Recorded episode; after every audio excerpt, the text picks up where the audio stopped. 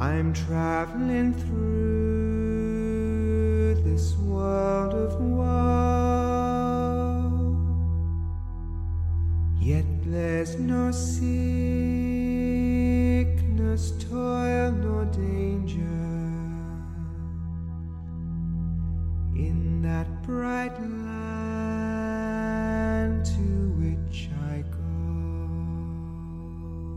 到反派影评，我是鲁云子，我是胶片，我是波米，希望你帮忙点击一下底部的广告。非常久违的请来了鲁韵子，包括胶片，其实在长节目领域啊，也是很久以前才来过。按说两位嘉宾都是港片专业户哈，这次来聊一个好莱坞大片儿。这个电影也确实值得聊一聊，这是出现在我们节目单预告里面最多次数没有之一的 一个电影。总之啊，苦尽甘来，这个片子总算是上映了。那我们就也算是在它内地上映的这首周末，我们来聊一聊《一九一七》这一部，其实是美国去年年底就上映的电影。《一九一七》呢是获得二零二零年奥斯卡的十项提名的一个当时的种子电影。但是最终呢，他只拿到了摄影、视效和最佳混音三个小奖。那在大奖方面，爆冷输给了韩国电影《寄生虫》，当时呢也算终结了马云想背靠背连庄奥斯卡的最佳影片的想法。哎，那影片的北美分级呢是 R 级。这个门德斯啊，他非零零七系列的作品全部都是 R 级电影。这个电影在内地呢应该是没有删减的，但是字幕。是由八一厂著名暗黑翻译贾秀妍来译制的。那他把影片当中的很多这个荤段子啊，就给屏蔽掉了。深扒的帖子也已经非常多了，我在这儿就不多编诗了。那影片片尾是没有彩蛋的，格式是二 D 数字彩色电影，数字中间片是四 K 分辨率的。这个片子的画幅有两种，普通版的画幅是二点三九比一，但 IMAX 的全片画幅都是一点九比一的。IMAX 的画幅啊，它左右相比这个普通版其实还有少量的裁剪啊。虽然它上下更多出来的画面信息量的确比普通版要多很多，但是呢，这并非是一个说普通版严格是 IMAX 版画面子集的这么一个概念。语种呢是英语，出品方主要是环球影业和梦工厂影业。门德斯的电影方面的领路人斯皮尔伯格所持有的安倍林影业也是联合出品方，而安倍林影业呢又和阿里巴巴有长期的合作，所以影片的内地发行是阿里巴巴。这个电影的故事呢是受到导演祖父回忆录启发所写成的。但是呢，成片的情节已经经过了大量的虚构演绎，我们之后也会提及。导演呢是刚才说过，一九六五年出生，现年五十五岁的白人英国男导演萨姆门德斯，这是他在电影领域的第八部长片。他其实本身呢是一位戏剧导演，也是奥斯卡影后凯特温斯莱特的前夫，那更是影史上少见的曾经凭借处女作电影就拿到奥斯卡最佳导演和最佳影片的才子型导演了。那这部电影，他同时也身兼制片人和联合编剧。斯皮尔伯格和任何中方的影业的人员都没有挂名本片的制片，所以呢，这个电影并不是什么合拍片。引进内地的方式呢，也是批片的形式。另外一位编剧呢，是一位来自苏格兰的女性。克里斯蒂·威尔逊·凯恩斯，这个本子呢是这位女性编剧的处女作。她此前呢是电视剧《低俗怪谈》第三季的联合编剧，主演呢主要是两位年轻演员啊，一位叫乔治·麦凯，另外一位叫迪恩·查尔斯·查普曼。这两位当然都是英国人。那其中男一号乔治·麦凯呢，最有名的作品是维果·莫腾森主演的《神奇队长》啊，注意不是惊奇队长。呃，他在里边是男二号啊，正好跟莫腾森是这个父子关系。而《一九一七》里边他设定的这个角色是一个好像十六岁左右的孩子，但是他本人呢出演这个电影的时候已经二十七岁了。另外一位叫做查尔斯·查普曼的演员比较小，九七年出生，他呢是舞台剧演员。最著名的角色是音乐剧版的比利·艾略特，也就是《舞出我人生》里面的同名男主角。他最有名角色应该是《全游》里的托曼大帝。当然，本片也是有很多大牌出演的。那其中呢，就包括了这个王牌特工的班底，马克·斯特朗和克林·费斯，以及大家熟悉的卷福本尼迪克特·康伯巴奇。呃，影片实际上只有一位女性角色，是来自法国的素人演员克莱尔·迪比尔克来饰演的。摄影师呢是大名鼎鼎的罗杰·狄金斯。他呢也凭借此片第二次获得了奥斯卡摄影奖，上一次是《银翼杀手2049》，那这个呢也是他和门德斯的第四次合作了。前三次呢是《锅盖头：革命之路》和《零零七：天幕危机》，其中《锅盖头》也是战争片儿。那配乐呢是门德斯的御用，来自纽曼家族的汤马斯·纽曼。门德斯所有之前的电影都是由他来完成配乐的。那他也凭借《一九一七》拿到了他个人第十五个奥斯卡提名，但是他至今从未获奖。特别提及的是，影片的剪辑李史密斯和敦刻尔克是同一个人，而他之前呢也凭借敦刻尔克拿到了剪辑奖。他呢是诺兰的御用剪辑师。一九一七的中美首映日啊，可谓如隔三秋。北美呢是早在二零一九年的圣诞节当天就已经开画了，因为疫情的原因，内地直到二零二零年的八月七号才上映。影片的成本高达九千五百万美元，比我们上期说的《灰猎犬号》和几年前的奥斯卡系战争片《钢锯岭》都高出两倍多，而和《敦刻尔克》一亿美元的成本是差不多的。票房方面呢，这个电影在北美的成绩其实非常不错。它作为一部 R 级片啊，拿到了一点五九亿美元的北美票房。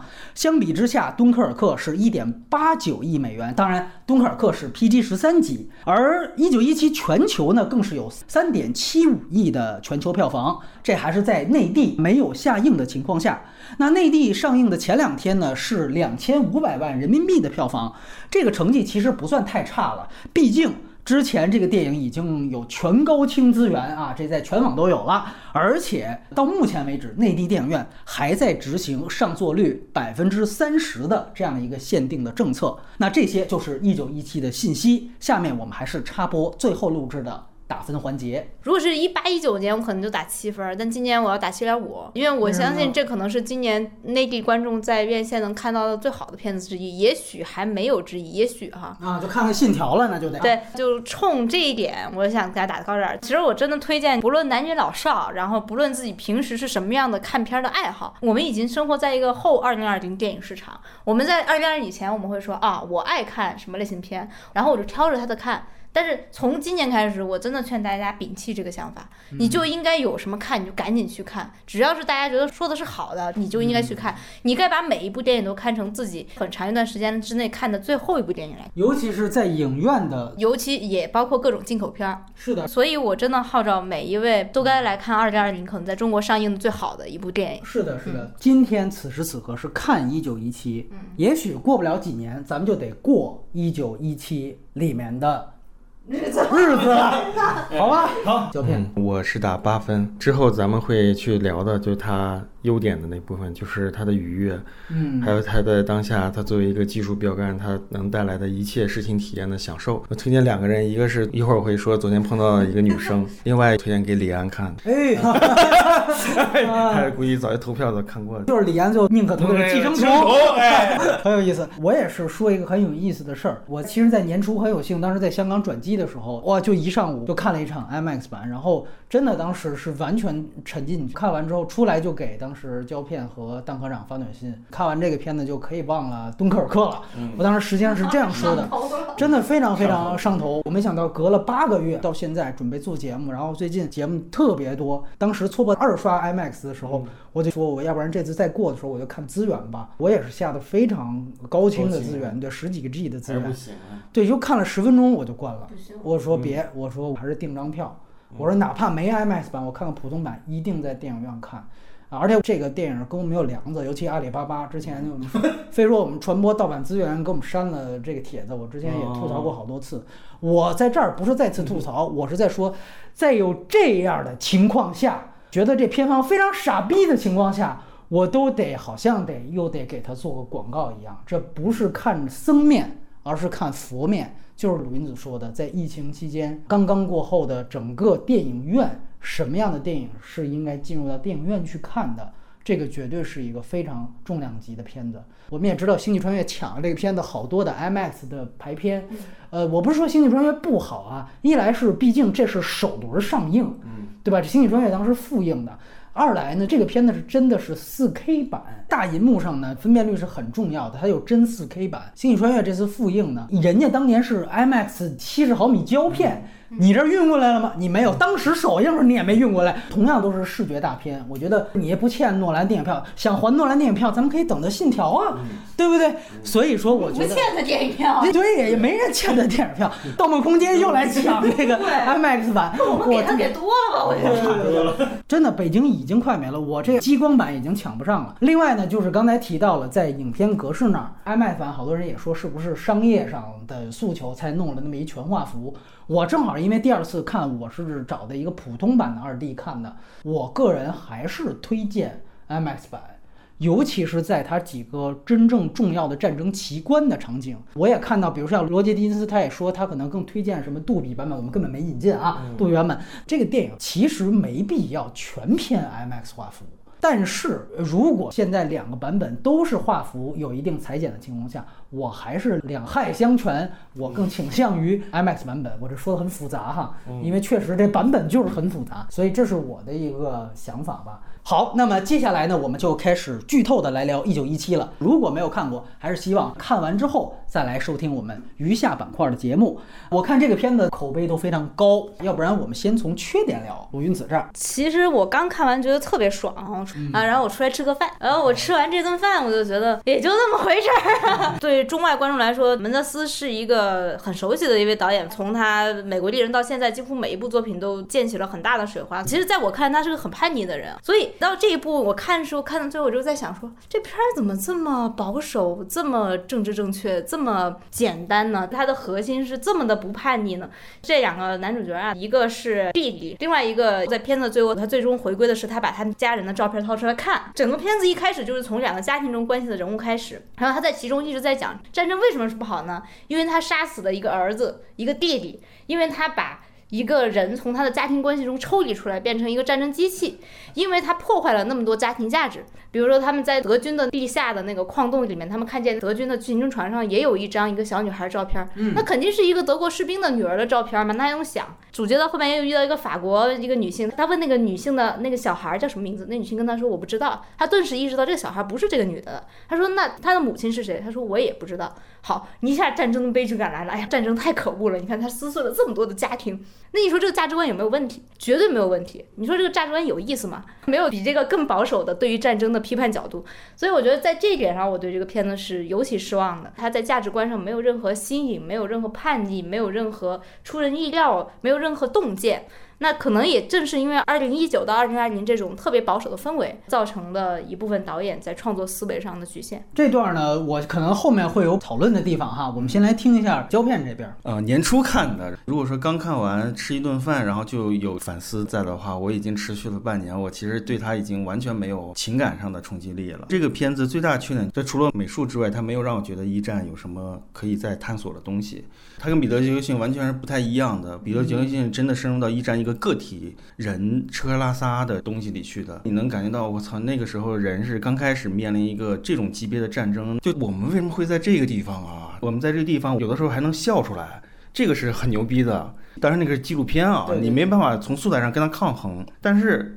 你戏剧性其实也可以找各种这样设计的嘛，就像刚才鲁云子说，他没有叛逆的这个东西，就这里面没有任何就超出想象的那种反人道的东西，全部是按部就班的，甚至是延续《拯救大兵》或者甚至有点敦刻尔克的东西，所以这些东西又是你看过的。然后人家也都是在某一个时代当中不同的技术或者不同的构思来组建的，但是你又没有。而当我们知道门德斯要拍一个这样的所谓的长镜头电影的时候，我们就先天的知道这是一部技术电影。看完之后，反而它就确实是个这样的一个东西，这是有点让我非常不满足吧，就没有一个沉在你心里的一个点。尤其他最后依靠在小树旁边掏出一封家书的时候，我简直要疯了，你知道吗？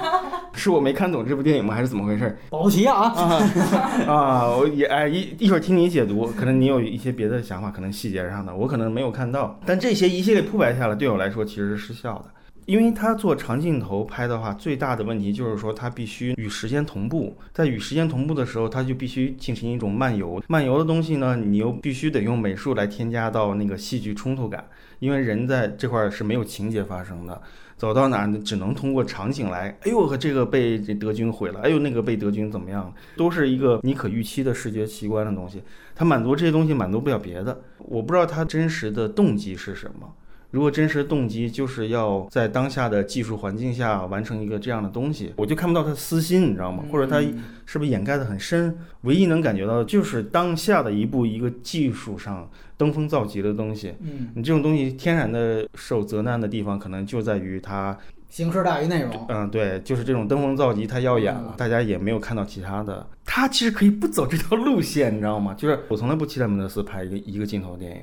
但是你要这么拍的话，你跟墨西哥三杰也也太像，也太像了，懂这意思啊？呃，还有几个问题，既然你们俩提到哈，就是说彼得·杰克逊这个片子，大家觉得这个到底是一个什么关系？还有一个呢，就是敦刻尔克，就是说他们其实都是导演的作者性和形式感非常强的。当时敦刻尔克呢也有大家觉得它形式大于内容啊等等这样的问题。当然还有就是长镜头是否炫技，我觉得这个都是大家。如果想黑这个电影，拍脑子就能想出来的几个点，大家觉得这几个点哪个你觉得稍微赞同一点？大家可能知道有一个意大利特有名的一个大学者叫艾科，他有一句特别有名的话说：“你怎么判断一个电影是不是一个色情电影？就是这个电影中人物他从 A 点到 B 点，他在路途上花的时间超过了你能容忍的限度，这就一定是一个色情电影。”那其实用这个来看《一九一七》，原先看的时候我就期待说它是一个一五一十的，真的点对点打这个时间点，因为你你噱头就是这个嘛。然后大概看了十分钟之后，我就发现了剪辑点，有人特别细致说其中有二十二个剪辑，大概其中我自己看也觉得有那么几个。最明显的一个就是他晕倒了嘛，几个小时肯定有，天都黑了，已经是深夜了啊，马上都要黎明了。于是他就没有点对点。那我们在看这个所谓的一镜到底这个噱头里，我们到底在看什么？他完成这个行为本身，甚至超越这个行为对于内容的意义。因为我真的没有觉得，就是这个一镜到底有给这个赋予特别强大的一个内容上的一个操作感。比如说，呃，你这个一镜到底是因为旁边有一个旁观者，你这个完全是一个主观视角，然后所以要一镜到底也没有啊。对，所以我看的时候就是纯纯粹是到后面我忘记了之后，我还觉得挺爽的。然后我又有时候会想起它是一个一镜到底的电影。从敦刻尔克。确实，在我冷静下来那段时间，我就一直在想它跟敦刻尔克的差别。敦刻尔克它的确有一个巨大的尝试价值，这个价值是超脱于这个拍摄技术啊，或者说是视觉技术本身呢，就是它把这三条时间线的问题，这三条时间线又是不同的长度的问题，我怎么把它弄起来？那这个弄出来的效果见仁见智，但是这个尝试的野心，我觉得是比一九一七更大。一九一七真的，我就觉得是叙事尝试，就是在我一开始的时候，突然发现有一个点是一九一七这几个字，它用的是无衬线字体，它是二战以后发明出来的字体。就是一种非常现代的、非常强烈的凸显一种现代性，没有因为这个片子讲的是一九一七年的事儿，我用一个复古的字体，有衬线的，比如说像《纽约时报》用那种啊，没错，它没有，它用的是一个特别现代的一个字体，你就觉得它有意形成这样一个现代跟过去的冲突，或者说一个一个差距。所以我觉得一九一七从门德斯角度来说，可能他用这么炫、这么有噱头，然后这么现代一种技术性的方式去完成这样一个属于一九一七年的电影，这是他自己的一个野望。但这个野望放在电影整个在玩时间线也好，玩战争片也好，这个大趋势来看，你就觉得也就还好。哎呀，鲁云子提的这个细节特别棒，字体，我觉得它跟敦刻尔克有一点是非常像的。这个在我这儿呢也是一分为二，就是它绝对在追求现代性，在缺点这儿其实就是一种架空性。胶片也提到，它根本不注重。对于历史本身的还原，甚至我觉得这个片子跟敦刻尔克都有那种硬伤，这种硬伤是导演根本都不在乎的。对，比如说大家都知道这场仗就实际上是发生在一九一七年的二月份。如果是这样的话，这个电影的第一帧就写错了，它上来就是一九一七四月，这显然是导演故意的。有一个特别重要原因，二月樱花没开。对，我就要说这个事情。你从这个细节就看出来，它所有服务于的是。大量奇观的营造，所以说这里面很有可能就是为了其中非常非常重要的树上开花的这个时间而修改到了四月份。其实敦刻尔克之前我们也鞭尸过了，也有一个就大家一看出来就跟历史不一样的，就是当时大家都在吐槽说，你那个海滩上当时敦刻尔克几十万人，怎么可能士兵数量那么少？当时对干净，而且我们都看过那个乔怀特的赎罪，极其混乱。那历史的战争片，二战时期早就有了。那你那怎么可能那么极简主义？这一点上，这两个电影是非常相同的，就是不是诺兰是历史文盲，门德斯是历史文盲，他们都是英国人啊，所以怎么可能这么大的事儿你都知道，他们不知道？全部是故意为之。包括当时我们还吐槽过，说那个李朗斯那个眼线画的那么重，它根本就不是一个现实主义套路。尤其你 IMAX，你一看放的那么大，你一看那眼线全看出来，它根本就不是一个现实主义套路。所以说这两个电影如果按照历史观去走的话，可以呈现出一个非常大的特点，就是导演纯粹为了导演美学，根本不顾及史实。我姑且把它放在缺点来说，因为它这算它的一个特点。而且几乎可以说是导演有意的与真实历史拉开一定的距离，这就是鲁云子说的，我宣发呢都要拉开一定距离，这本身其实可以看作为一种架空，干嘛非得要这么违背历史？也可以引出美学上的地方，美学的呈现，我们又提到这个片子所谓的啊一镜到底，或者说假长镜头，以及我之前提到过的，我说这其实是一种 VR 视角的引入。那为什么我说这个片子其实可以看作甚至是一种 VR 视角？它有几个特点，我们说它长镜头全。片是没有手持抖动感。一般我们看从《拯救大兵瑞恩》开始，很多战争片喜欢拍的其实就是镜头抖动感。战地纪录片是嘛？这是《拯救大兵瑞恩》开场的诺曼底登陆带起来的一个风潮。这片子不是，这片子通篇没有手持感，全片是平滑运动，全部都是大推轨、大吊臂、推拉摇移。第二就是这个电影只有两个细节是有景深变化的，其他几乎所有的场景全部追求无死角的深焦广角镜头。所有地方你都能看得清楚，跟这个片子当时我说最最相反的另外一集就是《索尔之子》。然后第三点就是，虽然这里确实有大家能看到的剪辑点，但是基本上它是在做一个所谓的隐藏剪辑点的概念。其实我刚才说的这三点摄影上的特点，全部都是 VR 的特点。就 VR，首先为什么我们说它没有这个抖动？特别简单，因为 VR 本身戴了眼镜儿，你自己就是一个 PUV 的主观镜头的这样一个视角，你自己就是摄影机。所以它取消了剪辑，看过 VR 电影你都知道这没法剪。第二就是它也没办法手持，你说镜头晃，观众你戴眼镜，观众又不晃，你怎么晃？还有一个就全都都没有所谓的就是前景深的概念。为什么大家都说有的时候觉得特别像游戏？说这整个是这个士兵带入了游戏，然后他哎啪这镜头环绕三百六十度照一下，你看这战场是这样。ARPG 游戏本质上来讲。这个都是一个 VR 的特点，那么这个会带来什么？我也觉得得一分为二的一个问题，就是在这个电影当中，演员或者说整个人物，可能更多就会变成了整个奇观和刚才提到这套美学方式的一个导游性质了。这个电影当时奥斯卡拿了十项提名，那时候还不知道他会输，提名里面。也都没有表演奖的提名。这俩演员，尤其这个乔治麦卡，戏份多大呀？这样的片子怎么可能十项提名没有表演奖呢？可是就是没有。其实这个电影人物刻画，你说有没有弧光啊？有没有这个细节都有。你在门德斯领域单说，但是在好莱坞大片里算不错的。其实就是因为更多想突出的就是这种形式。这个片子确实是奇观大于人物。第二点，很多人拿这个片子就跟库布里克的《光荣之路》比，因为那个片子也是一次世界大战的。后来我甚至看到采访，门德斯也说，他其实当时是看《光荣之路》非常受启发，觉得这里好像又致敬。因为我们之后可能会聊锅盖头，它里面其实开场是对全金属外壳的一个致敬。对对对。但是呢，我个人又觉得它本身。其实是反光荣之路的这个优点部分也要提。光荣之路最牛逼的一点，它其实讲的实际上是对于官僚体系的批判，就是一级一级最后弹压到具体士兵怎么最后让士兵变成炮灰、变成韭菜的，到最后失败了，怎么样把他们抓起来去军法处置，真的就是在讲炮灰和整个军官为了私利的这样的一个张力。这个东西特别牛逼，将军一个一个电话的催，不上你就拿炮轰自己的阵营。我知道要死人，但是我为了我个人的升官加爵，我就要为了干这个事情，这是光荣之路主要的内容。可这片大家去看啊，他也有军官，仨大明星演了仨军官，全部都是体恤下士的，那是在咱们这个国家里经常看到的。就哪怕这里最我们说有点性格的是卷福，开始啊你这不行，我得打。但是说您就看看这信。一看，哎呀，哥们儿错了啊！哎，停止进攻。那就是科林费斯写一封情书，哎呦哎呦哎呦！一看之后，哎呀中了中了，行行行，不打了不打了。而且他故意让卷福跟克林菲斯就这十年最火的两个英国演员，对对，绝对得是不能黑他们。一个是深明大义啊，开场告诉你任务是怎么样，我们得救回来，士兵的性命在你手上，包括你哥哥。这个义正言辞，再加上这个计谋，哎呀，真的是诸葛亮啊！完了之后再到卷福这儿，哎，最后时刻刹住了闸。他几乎啊可以看作为他洗白了《光荣之路》里面的一战的对官僚体系的批判。还是得有那么一点儿，就是卷福那段台词儿，我都特别能理解导演为什么给他加那段台词儿。如果说卷福在那说行，停止进攻吧，然后你就觉得俗了，所以导演赶紧加两句讽刺官僚体制的台词儿，说什么我知道今天停了，明天有可能接到命令又让你上啊，又是哎又是一个今对对天对对，这就是战争啊。当导演觉得自己力有不逮的时候，他的补丁是最明显的，哎就是那那几句词儿，这就典型的补是此。地无银，就是此地无银。就这对对对，咱就更甭说还有马克思特朗了。我天哪，马上就看出来，你朋友不演坏蛋了。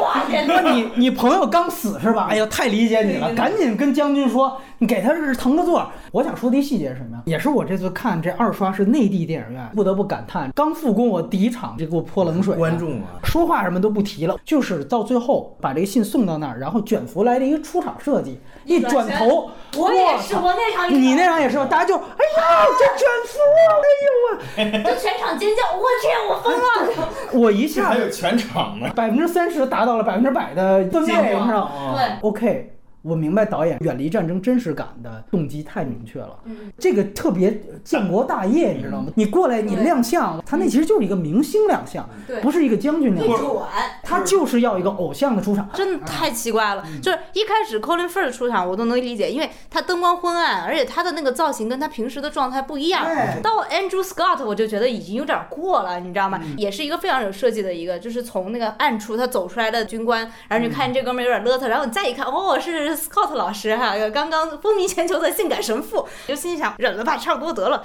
但是康波巴奇老师。就真的完全让人彻底出戏。我后来对自己说，导演是不是故意的？你安排这么多个大牌，包括马强啊在里面，你到最后给卷福来一个这，然后而且完全是一个非常类似于 Doctor Strange 的一个胡子，你知道吗？对对对对对我当时就觉得你肯定就故意的，你到最后就是要跟大家说，哎，该醒了，就这个味儿。卷福他那个状态就战马还是什么片子，战马里有，对对对对对，演一战马很。像，我觉得就把那角色拿过来了。哎，也就是丹尼尔·克雷格没档期，不然就差他了。他其实也是消费的一个制服控的一个东西。就是说句实话，就是你要真的走战争还原路线，你就不可能那么拍。说句实话，很哎，我真的很少看到，就是整个一个西方的战争片，尤其它是以士兵的视角切入的时候，描写所有军官却都是非常好的。当时库布里克那个《光荣之路》之所以牛逼，就是在于说他不再拍德军怎么样对英法盟军嘛，他当时主要拍的是法国，我主要拍所谓协约国内部这个官僚体系是如何蚕食士兵的，这个是当时《光荣之路》的一大突破。但是，哎，这个事儿在门德斯这儿全部给反掉了。从这一点上来说，起码可以证明一点，就是第一次世界大战的战争本质，导演完全没有琢磨。你无论看其他资料也好，还是怎么样也好，其实一战整个是一个对于欧洲战场，它是由阶级之战转换为国族之战的一次大的战争，因为它跨度非常长。在这之后，西欧人的国族意识开始被唤醒，尤其是德国人，才有纳粹嘛。反之，西欧人的原来的左派思潮就是阶级意识开始下沉，所以它其实，在西欧共产主义没有兴起，当然在苏俄那边是反着来的。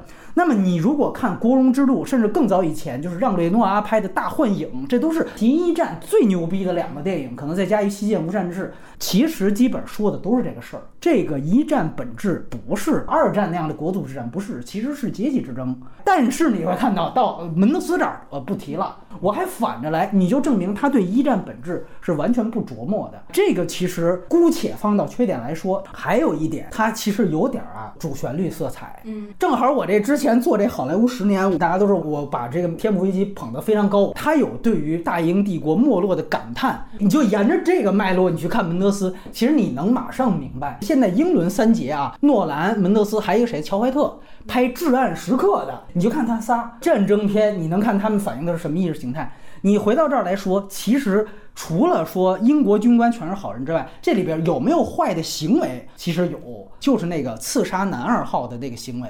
那个行为是德国的飞行员违反道义原则了。我就想起了这个咱们吴京有一句名言：“你帮我，我也帮你；你不帮我，我还帮你。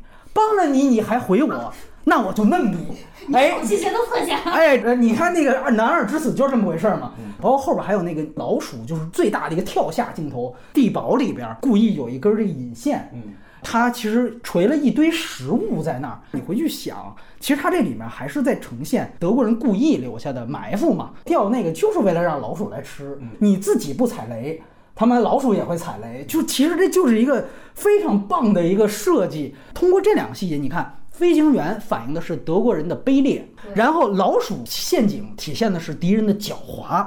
所以它虽然跟敦刻尔克一样没有敌人形象，但是他通过留白的方式，也基本上呈现了许多敌对行为。当然，我说你说吴京开玩笑啊，他肯定不到手撕鬼子或者英国战狼的程度，但是他其实敌我意识非常清楚。这个和我们上期聊《灰猎犬号》。当时分析的一样，就是我觉得现在的战争片其实开始把原来最早的那种说战争双方士兵都是受害者，其实把这个已经开始降下来了。我觉得这跟现在整个世界的时局变化也很有关系。他开始强调一种敌我意识。你看汤姆汉克斯那也一样，德国人啥时候是那种叫嚣的说我就要弄你啊，就要干。包括这里也一样，说德国说把这飞机拉出来，其实飞机那段我觉得特别像的就是大幻影。大幻影其实讲的是啥？是德国军官跟法国军官可以最后，虽然法国军官被俘了，两个军官坐下来聊文化艺术，就俩文青坐一块儿，比他对他士兵的了解还深。他其实讲的就是这种阶层之间是跨越敌我双方的，包括义，大家记得吗？我觉得其实本身它破坏的或者它背反的，就是最早的那种一战片的意识形态。一个飞机坠下来，不，它带来的是危险。所以我觉得这种敌我意识，你只能说好像冷战的东西，他拍零零七拍多了哈，冷战的这种思维又回去了。当然，这种回去我们说可能也是现在时下的一种反射，所以这个绝对是有主旋律性质的。然后这里再强调一个事儿，有一个原来梅尔吉布森演的也是一战的电影，叫做《加里波利》，导演是彼得威尔，就《楚门世界》的导演。那个电影的最后三十分钟，其实就是一九一七整个电影。就那个电影，当然他是从澳洲的角度出发去参加英国的这战争，讲的是梅尔吉布森，你给我传话去，说觉得进攻肯定要送死，就完全跟这个特别像。但是呢，最不像的一点，如果你要说这也是门德斯不是完全的抄袭的话，是啥呢？是加里波利最后是个悲剧。就他讲的是梅尔吉布森，就这里边跟乔治麦凯一样，最后去送信儿。最后他们差一点送到的时候，他的同伴就那里边又一个男二号，不是提前死了，是真正是要上场当炮灰的。最后那个电影失败了，就是没送到的时候一吹哨，所有人上去，然后整个电影定格在最后，男二号就是被开枪打死的，啪就定在那儿，这电影结束了。后来我查了一下，就加里波利战役其实才是个真事儿，就是等于一战当中发生过这样的事儿吗？发生过，但是悲剧收场。这个电影呢，其实你也不能说它违背现实，因为第一波已经送死了，对吧？他就强调我救的是等于是第二波，我让这卷福给压住了。但你按照加里波利当时的那个史实还原，造成了很大很大的悲剧，那也是从家庭角度出发，这个也是对于当时一战史实的一个洗白。补充一个，其实很多朋友都知道的历史细节，就是加里波利战役策划是谁呢？是丘吉尔。这个战役的失败，让几十万的人丧命在那个海滩。也导致了丘吉尔第一次作为海军大臣下台。所以大家如果看《至暗时刻》，不是英王就是乔治六世啊，口吃国王在那说这哥们儿靠谱不靠谱？你们让他当首相，这之前输了那么多回，说他对希特勒这个判断是准确的。他说我家现在坏了这个钟，每天还有两次时间是对的呢。就英王各种瞧不起丘吉尔，就是因为加里波利战役失败，等于这个电影或者说门德斯他把一战当中整个大英帝国最傻逼、最惨的一场战争当中发生的这种让士兵当绞肉机、当炮灰的事情，挪到了另外一个地方，完全没有的一个硬伤的地方，把它洗白了。所以，我们穿起来之前所有的经典的一战片，《一》《光荣之路》《大幻影》，再到《加里波利》，你会发现，其实这个电影全部都做了背反。这个背反呢，完成之后是对于史实的背反。我也不是严格历史控。啊，但是我觉得就是这些事儿有必要让大家了解一下。我看的时候就有，尤其对这个其中有几个比较不满。对于战争这个东西，也是门德斯志不在此。但是，对对对，我觉得你志不在此呢，你也没必要 做的这么奇怪。尤其是那个德国飞行员那一段啊，这德国飞行员当时受伤重到啥程度了？南一已经说我们应该把他崩了，让他解除痛苦。对，他都烧伤烧成那样了，他两条腿都动不了了，他非要把救他的人给戳死。而且明明人家刚才就刚救了你，在一个战争环境下，其实我们看很。多战争作品里面，你会发现非常非常多完全背反你们对于敌我意识的东西。因为士兵是人，不是机器，你知道吗？就是设定程序，我就要弄死你。这特像吴京人设，就是我都抽成那样了，我也得干死你们，对吧？对对对。但是我就特别容易想起，就《战狼二》里面那一段，那个反派就演插鼓的那个哥们儿，打着打着突然开始说：“你们黄种人就是一，我是这从哪来的逻辑？你们就打吧，还要非要加这吗？一样放在这里面，你就觉得我靠，你都活不了了，你非要弄死一个，这什么逻辑，对吧？对你其实提这个逻辑非常对，就是你看这里面英军特别团结，稍微有一点那什么，就是里边坐那卡车后头有一个中东士兵，就学说话的时候被人揶揄了，说你丫连他妈英语都说不标准。但是你看到最后，也通过主角当时呼唤大家帮我一把吧，推车吧。哇，那个情节也确实主旋律拍的也挺牛逼。有几个开始也觉得操跟我没什么关系，但是一看主角需要帮忙。啪，冤头一扔，来，咱们帮他一把。哎呦，这就是酒吧抗洪，你知道吗？来，嘎一下，我操！就是英军在这个电影当中，哎，确实，包括你提到，就是哪怕卷福到最后说了几句狠话，就说你滚蛋吧什么的，出去马上门口那位。稍微低，对，哥们儿，你这操牛逼，太牛逼！然后你要什么帮忙的，你去那儿啊，怎么着走？就是他整个英军啊，就非常团结，没有你提到的其他的意外情况。对，就是他没有战争，这也是不满足嘛。就是他对战争的人性缺乏刻画，甚至缺乏认知。这都是门德斯真的有意为之，因为他都拍了这么多战争片的人了，他不知道嘛，他就是不想去触及那东西了。包括说他对于一些断桥之后那一段，就是夜景奇幻。好，你说这个村是个战略要点，它不是个战略要点，为什么塔楼上有一个？狙击手在那儿呢，你说它是个战争要点吧？里面守夜的士兵，大家在那喝醉了，在那怎么可能？然后这个城，哎，很奇怪，这个村子又是一个被空袭给炸，已经炸没了的一个村子，这中间太多的问题。是你这个吐槽就是敦刻尔克，我们说士兵太少那个吐槽，对，就因为这导演就是要美学嘛。对对，敦刻尔克几十万，怎么可能说？那而且他有一条空军线，往下一照，压根儿就他妈没几个人，这这不是胡扯淡？那咱们我我再补充一个，就这个片子的音乐配乐太不节制了，它是属于。单听都觉得很好，于是放在片子里就给它加满，只要有一点情绪性的镜头就全加满。这片子我就不记得有多大留留白，这让我觉得我耳朵里面特吵。我真的意识到它非常吵的一点是它从那个瀑布上掉下来，瀑布的声音和音效一起达到一个极致的时候，我的信仰之跃，然后它就跳了下去。我后来就想起来，我为什么觉得音乐特耳熟，因为《天幕危机》。也是这样，然后他又跟导演合作这么久，我觉得这个毛病真是由始至终。导演可能这样就觉得啊，纽曼这些歌写真好，不加不白瞎了嘛。我们来谈一谈优点吧，这回从胶片这儿，优点就是鲁云子看后一小时的这个爽。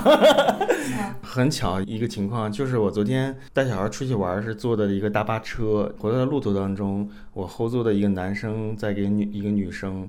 估计想约会吧，但他俩应该不是情侣关系。然后男生就跟那女生说：“咱们去看《一九一七》吧。”啊，然后那女生说：“这是什么电影啊？”哎呀，一九一七啊，对对，一，但他可能那个男的比较老实吧，不会像这什么《一九一七》，他就说这是一个长镜头电影。我的妈呀，我操，我完了，这肯定追不到了，反正是，哎，追不上了，约不上了。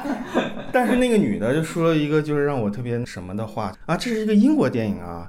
啊，英国人说话都是说英语吧？啊，我不懂英语，我不爱看英语的电影，我看不懂。我当时都有点燃烧，有点怒了，你知道吗？我操，你算你就说你不喜欢这男孩就得了，你不要。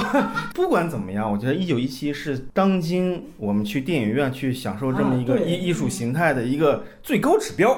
然后哎呀，我就非常的难受啊！这是跟我以前推荐我一些家里老家那些发小说，一定要看《星际穿越》，这是一个必须现在当下所有人就人类必须得看的电影。他说不行，我我没资格看，我就看网大就行了，我不够资格。我就非常生气，你知道吗？就跟我昨天晚上，我本来就哄小孩睡觉，我就转头跟他说，你一定要看这个电影，你自己一个人看都行。就现在去电影院你就一定要看，因为它是现在为止的最高规格的技术的电影。当然我这种涵盖，我估计他也不会有兴趣的啊。我就想说这么一个例子，它优点就是这个。我们在现在这个时刻，如果想去回到电影院这个所谓的复工这个环境下，嗯想对电影院重新建立一个信心，就电影院存在这是必须得有的啊。人类发明电影院就得在这一时刻拿一个东西去填补，那这个就是这个填补这个东西。无论它这里面有什么大家说那些观念，它满足了当下所有的我们在视听上能够沉浸的东西。它也不是靠 VR，它不靠硬指标，它就是靠你坐在这里一关灯，然后你就能进入。刚才卢英子说那摔晕了之后醒来之后看到那整个那光影迷幻的那个东西，那个就是电影里面最名场面，反正以前没有这样拍的，是的是的。啊，就是它有一种你作为观众，你坐在这里，我操，你穿越时空了，昼夜在更替的感觉，对对。就时间在你身上划是的，是过，的，是的，他想造成这样一个幻觉，对，然后再加上他碰见一个女的，然后再加上他又宰了一个人，他就已经不开始不知道自己是什么玩意儿了，你知道吗？嗯那个时刻，再加上他出去追跑之后，那个后面那德国士兵还摔了一跤，我操，这个我不应该立立刻就被打死吗？我在这种情况之下，这这后面人竟然还追不上我了，就是莫名其妙的一种那种荒诞的东西，是在这个整个电影那么强调逻辑，虽然有些场面也很荒诞，嗯，但他在这里面又有一种超乎逻辑的东西了。对，它能完全让你营造出就是你在正常的现实生活当中生命体验都很难触碰到的一种感觉，这种感觉就特别着迷，特别令人喜欢。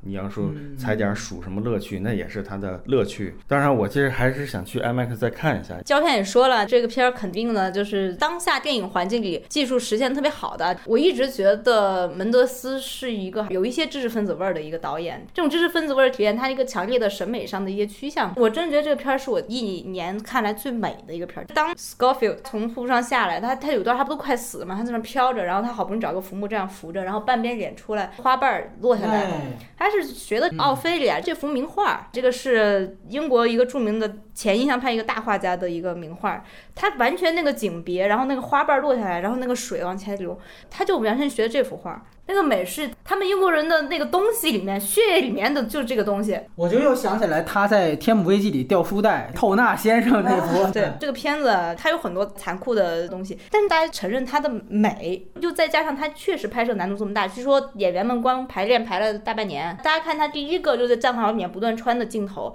他。不断的去让大家在旁边在那干那些活儿，你可能要第三遍、第四遍才能看出来旁边人都在干些什么活儿。除了所谓真实想展现战壕场景以外，他那些站位的那种精致，他们俩第一次在战壕里面狂奔的时候，他们俩的站位还居然出现了一次交叉。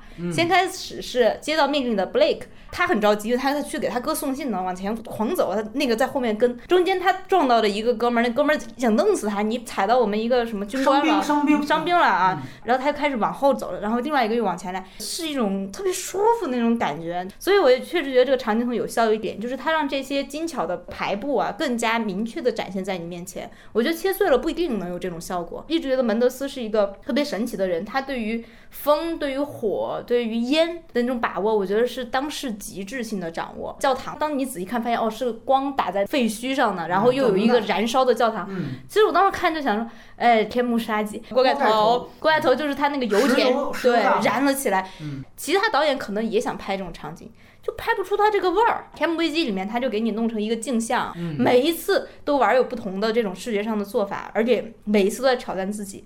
所以我确实觉得，在视觉上，除了一些过于煽情啊这些这叙事上的问题外，我觉得在视觉上是非常满足的一个片子，造成的很上头，你知道吗？很容易让你忽略它其中的有很多这种故意煽情啊，然后浅薄的地方。另外一点也是我还是很喜欢他的，但这个被贾秀妍毁了很多啊，就是。哦台词，门德斯还是有他幽默感，其实他大部分主角都有点话痨，他如果不话痨，他就用旁白去补足那个叙事的部啊，分。对对对，他在这里面讲的那种笑话呀，他那种语言上的美，也是会就是戏剧导演，对对对对对，樱花儿那一段，哎呀，一下就来了。当时看那会儿在想，这小伙儿得死了。他这个少年的形象和樱花儿和他家庭的这个背景加起来，你就觉得这个人物非常细微的高光时刻。刚刚他救出了他的战友，那个不是这个人物最高光，是在那个樱花丛中走着的时候，真的，你觉得你对这个少年的喜爱达到一顶点，我心里就想，这孩子得死了。果然，马上对，所以你就觉得这个音韵上的美啦，语言上的和视觉上的美，跟他情节的这种节奏上的把握，当时一流是没得说的了。你提到话痨这个事儿，再吐槽一句，我有一个地方第一次看不满，第二次看更不满是什么呀？刚刚第一次进入到德军战壕，然后他踢翻了一个烧炭的桶，踢完我就知道什么意思了。刚走，对，完了他就说：“哎呀，这个刚走，天哪，就是的观众都傻帽嘛，这个就是太话痨了。好多人还有一个猜想，就是说如果这个片子你一句话没有，可不可以？比如说你放一个纯音乐，DVD 有时候这么干嘛？你觉得你能不能看懂这片子？我觉得问题不大。嗯，我这边亮点其实是是比较多的。我开始我第一遍看在 IMAX，我是很喜欢这个电影的，还是得跟敦刻尔克绑一块儿走，就是这种现代性。把战争片拉到了一个新的维度，而且是当下的维度，就是符合于现在的工业基础的。它完全是一个奇观之路。这个奇观之路，在它之前，《天幕危机》也好，尤其《锅盖头》，因为它是真正的战争片，做了很多的尝试。你感觉都是某一个片段，到这个电影，它终于全篇全是奇观，你就知道这个是电影的工业基础配得上了。这样的作者导演，他才是真正属于 cinema 的东西。那具体来说，刚才提到了反光荣之路，要说好的那一部分在哪儿呢？就我们都知道，光荣之路当年库布里克特别牛逼的一点，那是影史上第一个使用斯坦尼康摄影的电影啊，他跟洛奇几乎同时代。那个时候，当时他用斯坦尼康。其实是对于推轨平稳度的一种打破。公路仅有的几分钟的战争戏，科克道格拉斯吹着哨让大家上场的时候，库布里克怎么样不以大全景、大摇臂那种乱世佳人那种方法，去在人群当中寻找科克道格拉斯的脸？你现在看，仍然觉得第一次进入到了那个时期黑暗片的一种侵入感。那个时候，斯坦尼康是对于推轨从平稳到不平稳的一种打破，就是拍照片、洗照片出来是是的，是这种。那个实际上是往现实主义走的一条路。但是，就一九一七再用斯坦尼康，它其实是对于后来更加进化的纪录片式的拯救大兵瑞恩式的手持的一种回潮。但是，我想说，它不是完全回到一种古典主义，它追求运镜的平稳，就是为了展现更大的奇观。是刚才我提到的是这个十年工业水平才能体现出的那种奇观。更准确讲，就是我们大概八个月前奥斯卡那期当时提到那四个字“移步换景”，必须得提到他戏剧的导演的背景，就是他几乎实际上是把舞台调度。给进行电影化尝试，就是门德斯原来的电影《美国丽人》，你看中间家庭剧的张力也特别戏剧化，但那毕竟没有奇观，对吧？那你搬到电影上，你就凭着拍就可以了。但是终于这个电影，我感觉就是他一直以来有一个野心，就是我在戏剧里面有些东西现实化的奇观，在电影当中更牛逼。但实际上仍然是戏剧导演的思路，在这个电影当中终于达成了。这个是作为他个人来讲有一点突破的地方。第一就是抽象时间，哎，刚才胶片有一点提的特别好，最大那场名场面，教堂那个模糊时间感。其实整个电影你仔细想，它里面交代的信息明确说，说你走到那儿最快八个小时，最慢十几个小时。你这电影一共拍俩小时，你怎么能做到等时呢？除了中间睡了一觉，说那有一个剪辑点之外，其实其他的地方它也都不是等时的电影。他这个特别戏剧，像男二死那场戏，你说他死了半天，遗书啊、托孤说那么半天都是俩人，这男主角一起身，哟，旁边马克思的老的援军来了，好多人可能觉得你这也太强行了吧，失血过多死嘛，这也不是一严重问题。你他妈那时候你援军你怎么不设置来啊？都死完了，就跟说那些哥们儿旁边都看着呢，死了，死好上场，好像就觉得这太假了。其实不是，镜头没动，本身他要强调的。那个援军出现是男一已经抱着男二哭了得他妈两三个小时缓不过来，这时候援军到了，他太悲伤了，以至于没注意到有援军来，因为电影一直都沉浸在男主角的这样一个视角当中，所以整个电影其实并不是一比一的等时概念。包括你坐车那场戏，你细算一共坐了五分钟车，前面三分钟下来推，上来又坐一分钟到了，你想一共就讲了两个笑话，那你不能说这个走多远对，你能走多利弊嘛我当时在想这事儿，对对。所以它不是一个等时概念。这个我就得呃稍微的提一下，为什么要有配乐？你要没有配乐，这就是一个现实主义。但是他当时通过配乐，尤其是他中间，我觉得二刷可以注意到一个细节，就是那边讲笑话，他呈现出因为男主角刚丧战友嘛，他讲就是听不进去，所以他中间还故意把那个音啊就消到弱。这种故意感其实都是在告诉你，我在这儿快进时间呢。这整个手法特别戏剧，就是浓缩时间的感觉。但是原来你电影技术达不到，你只能通过剪辑。现在工业牛逼了，它就可以通过这样的方法。除了那个硬剪辑点是非常生硬和明确的快进时间之外，其他地方几乎是无缝完成。这个无缝不是说我们找长镜头里边的衔接点，我强调的是这种浓缩时间的段落。其实它前面浓缩了这么长时间，才有了胶片提到最关键的就是那个迷幻场景，跑了三段路就天亮了。你这个也太夸张了。其实不是啊，它就是在那个时候时间就在不断快进。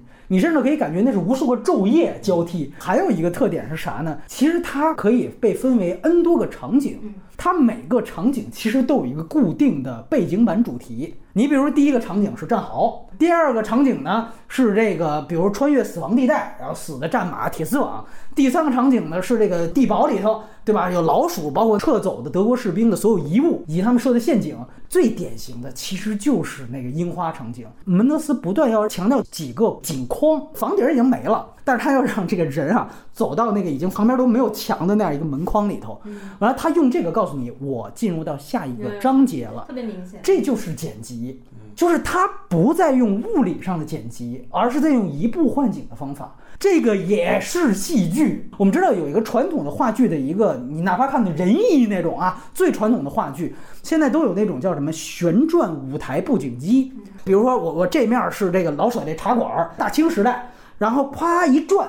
哎，就转到差不多民国时代，包括什么骆驼祥子，祥子这个这个车不动，然后底下的那个就跟跑步机一样，底下的布景在转，嗯，这就是话剧戏剧的东西。他把这个东西挪到电影里面，也是我不剪辑，然后布景换。最典型的是哪个飞机那场戏，必须要飞机这儿加一个布景，然后那算是啪把布景冲破。我告诉你，进入到下一场。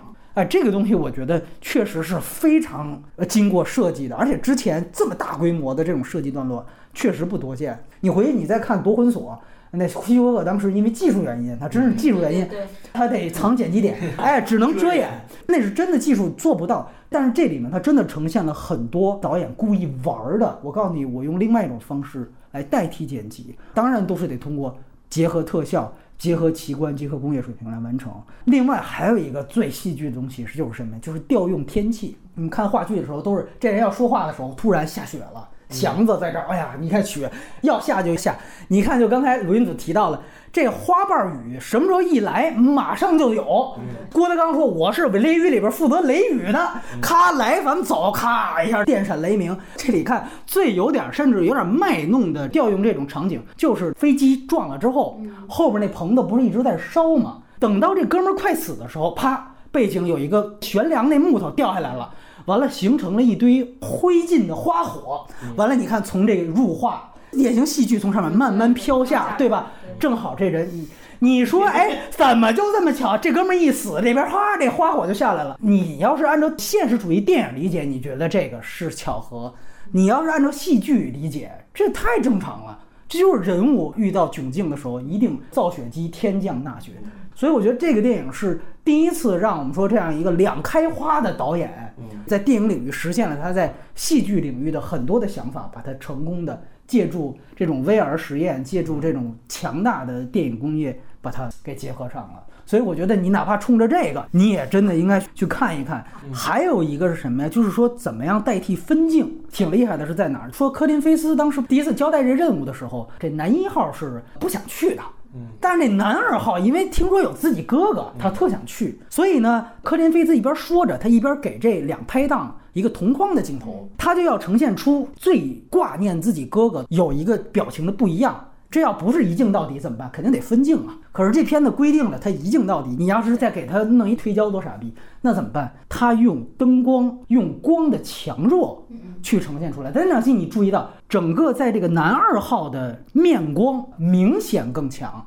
然后男一号那个时候不为所动，他的面光明显更弱，也就是说，他用光线的方式去让观众的注意力更注意到男二身上，要体现出他，我哥哥有可能有生命危险，我要去。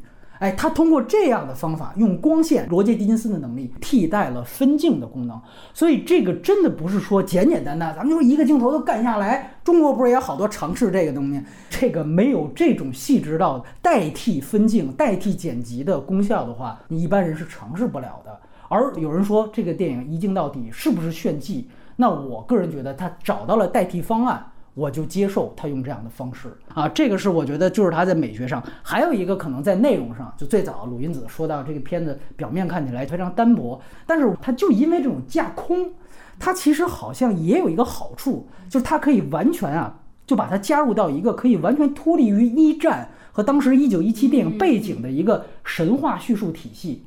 在我看来，这个电影和《钢锯岭》在内容上有可比较的地方，就是它有非常强的宗教含义。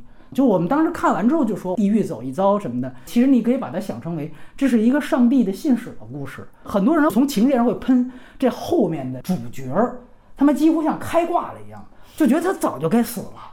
你这不是主角光环附体吗？那我觉得他确实是光环附体了。就这个电影里面，你甚至可以去想，在这里面几次得到了上帝的指引。最明显的一个段落就是花瓣儿，其实出现两次这个奇观。第一次就是刚才鲁云子说的。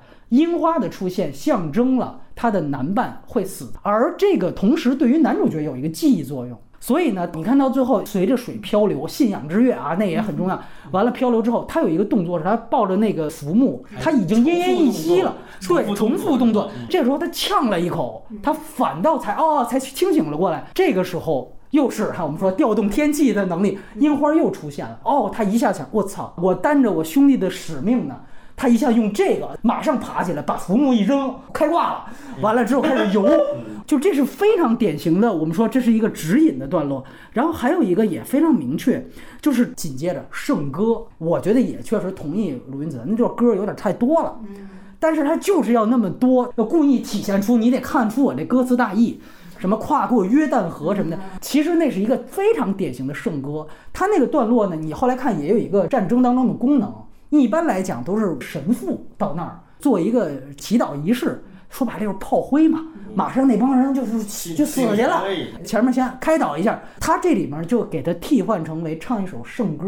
开始你看他爬上死人堆之后，哎呀往哪儿走呢？这个时候哎呦听见有歌声，他就像被指引一样就走到了那儿。而到最后大家都知道你在干嘛呢，哥们儿？他说我要找这个队。人说哦我们就是，等于最后你发现圣歌帮助他。找到了他真正最终要找到的那个队伍，所以你看，整个这是一个上帝之引。但与此同时，他给上帝带来什么呢？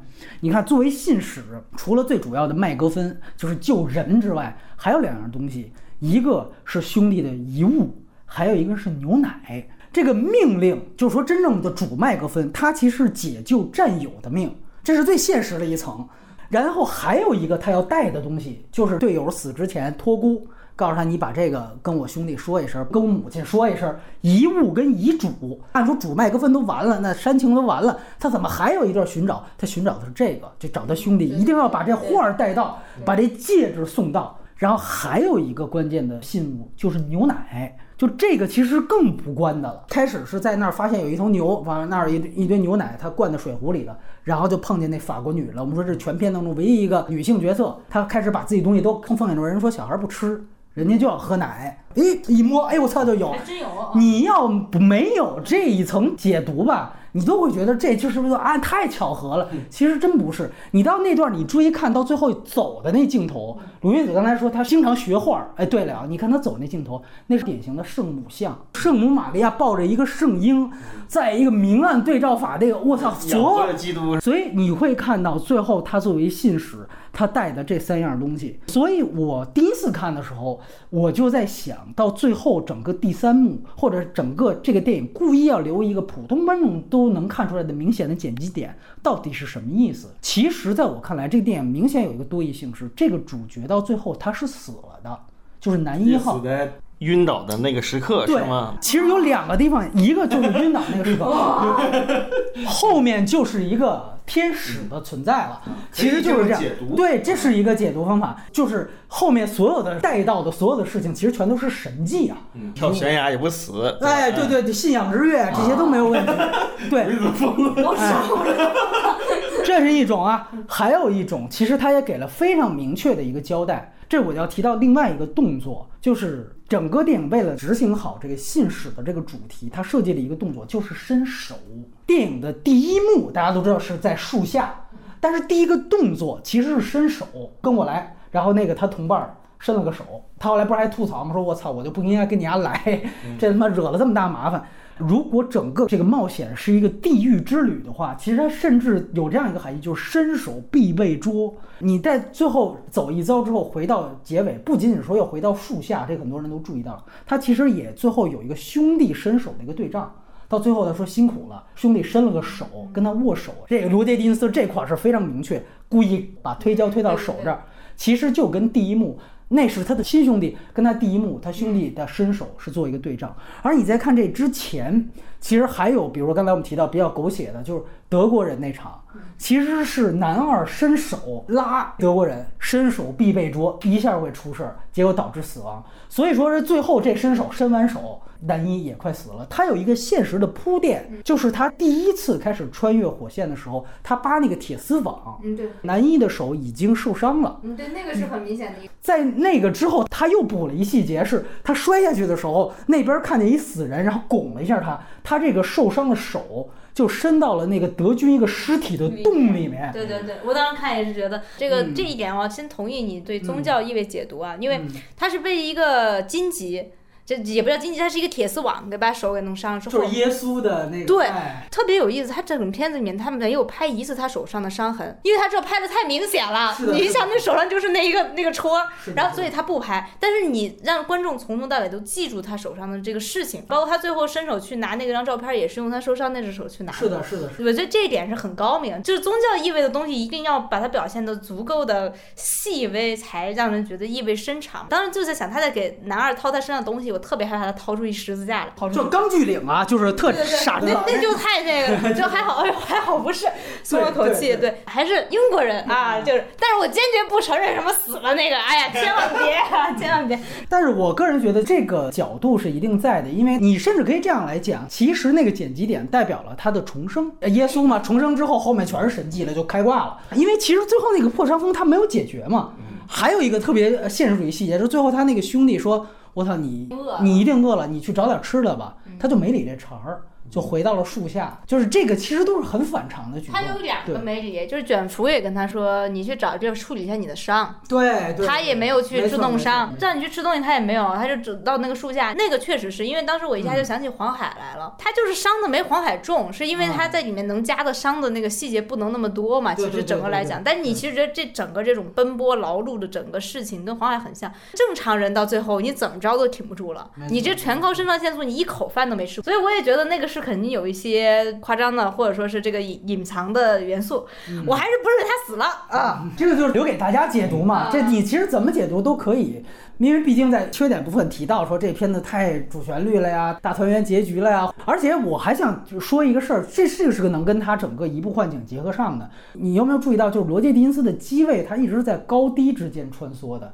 其实就是地狱人间当中反复的这样一个概念。我开场看了好几遍，整个开始是树，那个是我们说是在一个平地，完了之后，随着这拍档，他其实是往战壕里走，再加上科林菲斯给他们说这个任务，再到出来碰上那什么士兵吵架，第一幕等于是在一个半地下的一个机位，故意不给你露上面什么情况。他这个我觉得也是做一个移步换景的，就是我不用剪辑，一直压镜头跟着大家一样，就封闭在这儿。完了到最后，你看两个人说准备好了吗？咱们开始要真正主线了。这时候镜头跟着兄弟俩一起在往上一抬，这是第一次这个镜头升起。OK，又回到平面，然后到后来又穿入到地下，就是地堡那场戏，包括到我们说那场城也是先到河水那儿。先下去，它不断是上下，然后到最后，它有一个对仗，就是回到了卷福所在的那个战壕，又是从平地树林嘛，开始又进入到下面，那个很漂亮啊。它第二个战壕做出了变化，是用那个白石头铺那个战壕，哎，再进去，所以它一直实际上有高低，然后到最后哦最美逆行再次抬上来。而为什么说最美逆行那段煽情，其实我第一次也是被戳动了，都是靠这种视听，就是你那个镜头就停留在半地下。那很压抑，你他妈又不剪，完了最后，其实你注意到楚海豹，他仰望着斜上方，其实就是他最后思考我要不要最美逆行的那个思考场景，就是侧行啊，侧行侧行，对对对对对，然后整个镜头也跟着上去，然后再加上鲁云子吐槽这音乐赶紧得升，咣一下就来，我操，这名场面拍都得有欲扬先抑，所以我觉得这确实是摄影上值得看。其实我觉得李安要做这个事儿会相对舒服哎，我也想到，是不是？包括我看锅盖头的时候，我也想到，就比利林，就你这个什么性压抑这种，你应该是这种拍法能更牛逼一点。这是他视听语言上我觉得没话讲的地方。大家都在吐槽故事简单，就一个人去送信，这一路上故事，你挑几个世上其他一流大导演能拍到这水准的来看看呗。就是你把简单的故事抻成两个小时，还能这么扣人心爽，又煽情，它有点它俗气的是符合公序良俗的吧？真的是老少咸宜，看起来又有美感的熏陶，又有对于人性的思索，你还要咋地？所以我我还是觉得大家还是应该去看。对，就在故事简单上让我想起另外一个片子，就是《地心引力》。啊，你说这事儿简单吧？公路片儿，国内观众可瞧不上了。你看人诺兰那个，我操，这多高概念大反转，你这啥也没有，就这么一破事儿，讲那么两个小时。但但是你看那个片，当时我们也说，那里边有巨多宗教隐喻。我操，开始开始是出埃及记，完了三种宗教，最后他妈的弥勒佛降世也特牛逼，故事特简单，哎，咔咔咔给你一个，所以他特像这个墨西哥三杰这种范儿他拍一个类型片，娱乐性也很高，他们是走这个范儿，然后长镜头美学，而且你也可以注意到，现在他在豆瓣上他的评分都比敦刻尔克要稍高呢，还。我其实想判断一件事情，就是从娱乐性或者观众沉浸感体验的话，这个片子比敦刻尔克要好。就敦刻尔克之所以说分儿也不低，我觉得还是因为他是诺兰拍的，把那名字替成门德斯，那分儿不可能那么高。就大家是带着哦，诺兰他有时间概念哈，就这个爽感和这种沉浸感，这个片子很高于敦刻尔克。而我们说敦刻尔克就没有主旋律东西吗？肯尼布拉纳喊出来 home，哎呀我操，英伦三杰呀，最后也确实都得到最后得拔一下，你知道吧？这片子好在我觉得都拔的还没有那种生硬场景，它是全片都很平均。那到最后呢，我们再提一下他的前作，不是要什么从凯文史派西聊起哈，也聊过不少次了。咱们从一个最相关的电影开始说起，就是《锅盖头》。呃，我这次也重看了一下《锅盖头》，包括鲁云泽也重看了这个片子。环球投资一样，导演门德斯一样，摄影师罗杰·狄金斯一样，配乐汤马斯·纽曼一样，但这个片子的风格非常不一样。我们从这个角度，《锅盖头》到一九一七，其实《锅盖头》，我这次看，我最大感觉就是啊，我以前没有注意到这个片子这么迷影啊。第一次看，因为太小了，大学的时候没看过那么多片儿。对对这最主要的。我这次看，我就觉得我的个妈呀！中间台词儿都出来了，哎，我老婆给我寄了一盘《猎鹿人》，为什么你们这些当兵的看的电影这么艰深呢？对对对，我也是。而且对而且都是反战片儿，啊对，就是《猎鹿人》也好，《全金属外壳》，还有那个《现代启示录现代启示录》，全都是著名的大反战片儿，然后都在这些当兵的片单里，怎么可能没经基地的看这个？我确实觉得他是比着美国的青年性喜剧去拍的，他不是不是比着战争片儿拍的，但是他也就很明显的对《现代启示录》的致敬嘛，就是就是在讲这种荒诞嘛，战争的荒诞啊，把所有最后大家都快逼疯了，再加上什么下了石油雨这种，然后石油烧起来这个奇观，你更加觉得他在讲这种魔幻当中人性荒诞啦、疯啦这些东西，就是一个英国导演他在试图在用战争片的形式在模仿美式的性喜剧，这让我觉得这个片子非常的奇特。他一直中间有个最重要的就是杰克·杰伦哈尔他的那个性苦闷无法抒发这个问题啊，。是他老怀疑他女朋友啊，早就跟人上床了，哎，然后他又一直录不出来，直接出现他录不出来。他片子中出现了好几次跟屎尿屁有关的情节。对对他第一次跟杰米·福克斯相遇，坐在马桶上读《局外人》，杰米·福克斯一看，我靠，《局外人》。后来他又被因为什么事儿被罚去把那粪弄出来，还要烧了。你就觉得很奇怪，为什么这么多屎尿屁？嗯为什么这么多性苦闷？其实这都是美式性喜剧喜欢干的事情。尤其是他们中间有一场，就是他们为了报复他们那个教官，当着电视台的这个啊，群批，对对对，我们这个是 war fuck，大家真的脱了衣服开始，你真的换个场景，这跟一群小孩想报复老师有什么区别？对对对，就是在校长面前，我们就是要让老师出丑，我们就是在那儿乱搞。我猜他是想通过这种性喜剧的方式，进一步去消解战争的严肃性，消解这群小孩对战争的梦想，让他觉得更荒诞。你回头再看一九一七，你觉得一个特别的正，哎，一个特别的邪，没错哎，邪气四溢的那种感觉，所以我我确实觉得导演可能生命力，你明显感觉到锅盖头的时候，他的生命力更强健，更加的燃烧的那种想法。现在这一个非常简单，也很正，但是它是经过了邪的那个阶段，最后到的正。哎，啊是是是。其实这个片子啊，一句话可以描述什么呀？就是他其实拍了除了战争之外的所有有关战争的场面。各种细枝末节，军营生活，包括士兵在训练当中被误杀了，这种事拍特别细。就是除了正面战场什么都有，正面战场一点儿没有，最大的一个叛逆。另外一个就是刚才鲁云子也提到的，就是为什么拍那么多屎尿屁？其实这跟他在战争上面的一个高概念是可以结合了，就是他在性上面是一直性压抑，就是这一发就没打出来。他在战争上有一个高概念，是他未发一枪。嗯，对，如果一九一七的概念回去去拍锅盖头，他肯定不会拍那么多有的没的，他肯定会把这个高概念放大，就跟他放大得把这信儿送到。咱别上来你俩小时片，先讲了四十分钟军营，这他妈干嘛呀？咱们肯定上来就直接伊拉克了，上来就石油大火，咱就讲说这吉伦哈尔每次首长我就想开枪，你就让我开，他肯定就沿着这个麦克风去讲，然后你就到最后开不了。这次我在看的时候，其实他就最后这三十分钟，从石油大火开始，他强调出了这个高概念。嗯，所以如果要是从一九一角度来讲，这个片呢更松弛，但也更自由。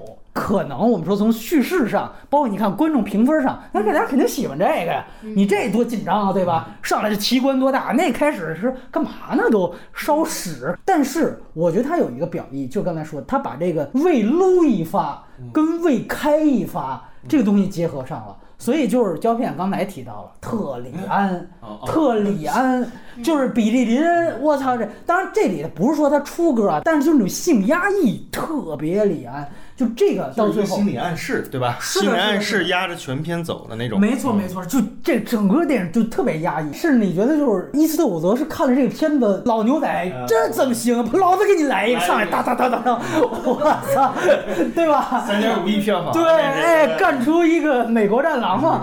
就我看了无数遍《美国狙手》之后回来看这个，我真的是就压抑到，就最后要开那一枪了，我操，人家那个飞机过来哎，当当当当全给炸了。他怎么体演出军队对人的异化？开始大家觉得特直白，不就是抄全金属外壳嘛？这军营的场戏，但我觉得他后面有他自己的东西是什么？他就讲现代战争对个体，就尤其个体士兵更不重要了，嗯，所以你就更没有个体了。你也营造个人神话的可能性的。是的，是的，就是这个意思。其实就是背反战狼片儿，我是现代化立体战争了，我不需要个人英雄主义。后来你记得让那个斯卡斯加德那个角色，他说所有人都没有用，咱们这儿天天就在那儿走，他妈在散步呢。说咱们原来一战、二战的时候推多少里地。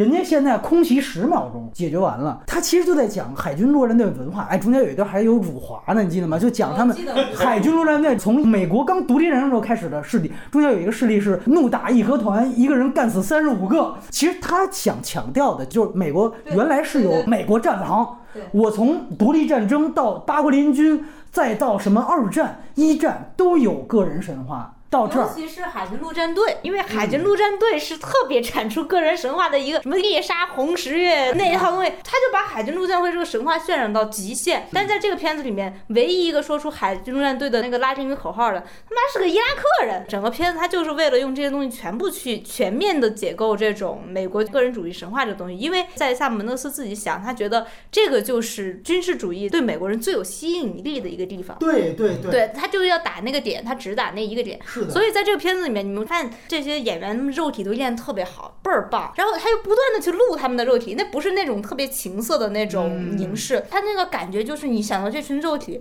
他没有屁用，练的是挺好，空有肌肉而已。就是灭人欲，那最好方法就是你就撸都撸不出来，所以最后特牛逼，就是你打不了飞机，是飞机打了你。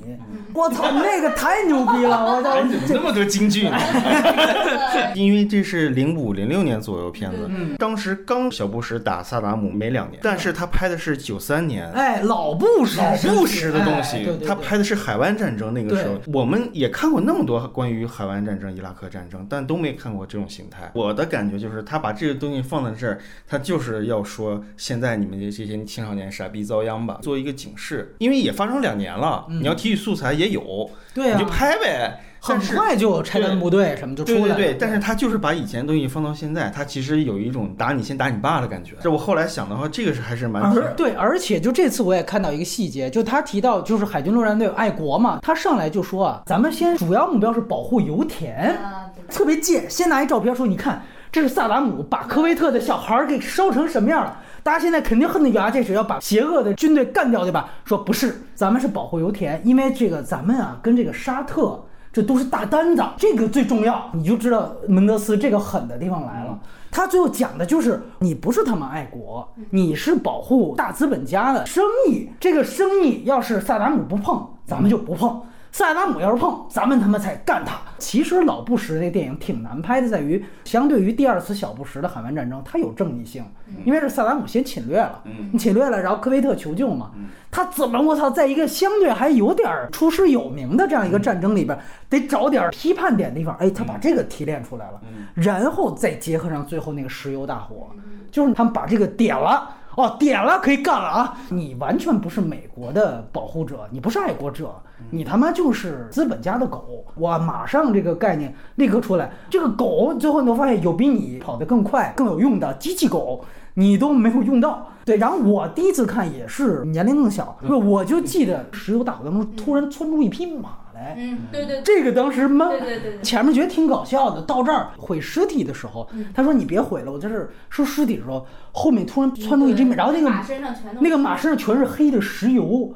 我操，就跟那个金马奖去年那个海报一样，他拍那个就黑颜色异形，对他把那种异化的感觉，然后他就摸那个马，然后就跟那个马说话，你就立刻能明白这个主角跟那个马一样，就已经被摧残和异化到这个程度了，就那个特别好。还有另外一点，就当时吸引我的就是吉伦哈尔这个演员，嗯。啊，对，因为我对对吉伦哈尔当时的认知就两两个片子，一个是《死亡幻觉》，就《死亡幻觉》对我的认知可能吉伦哈尔更像一点，还有一个正气一点就是那个后天，哎，是这两个角色夹合在一起的一种东西，嗯，就他还能那个时候还能带点青少年的东西。这个片子之后他才演的断臂山，对对。对。吧？他这片子应该对他一点断臂山有很大的提升作用。李安肯定是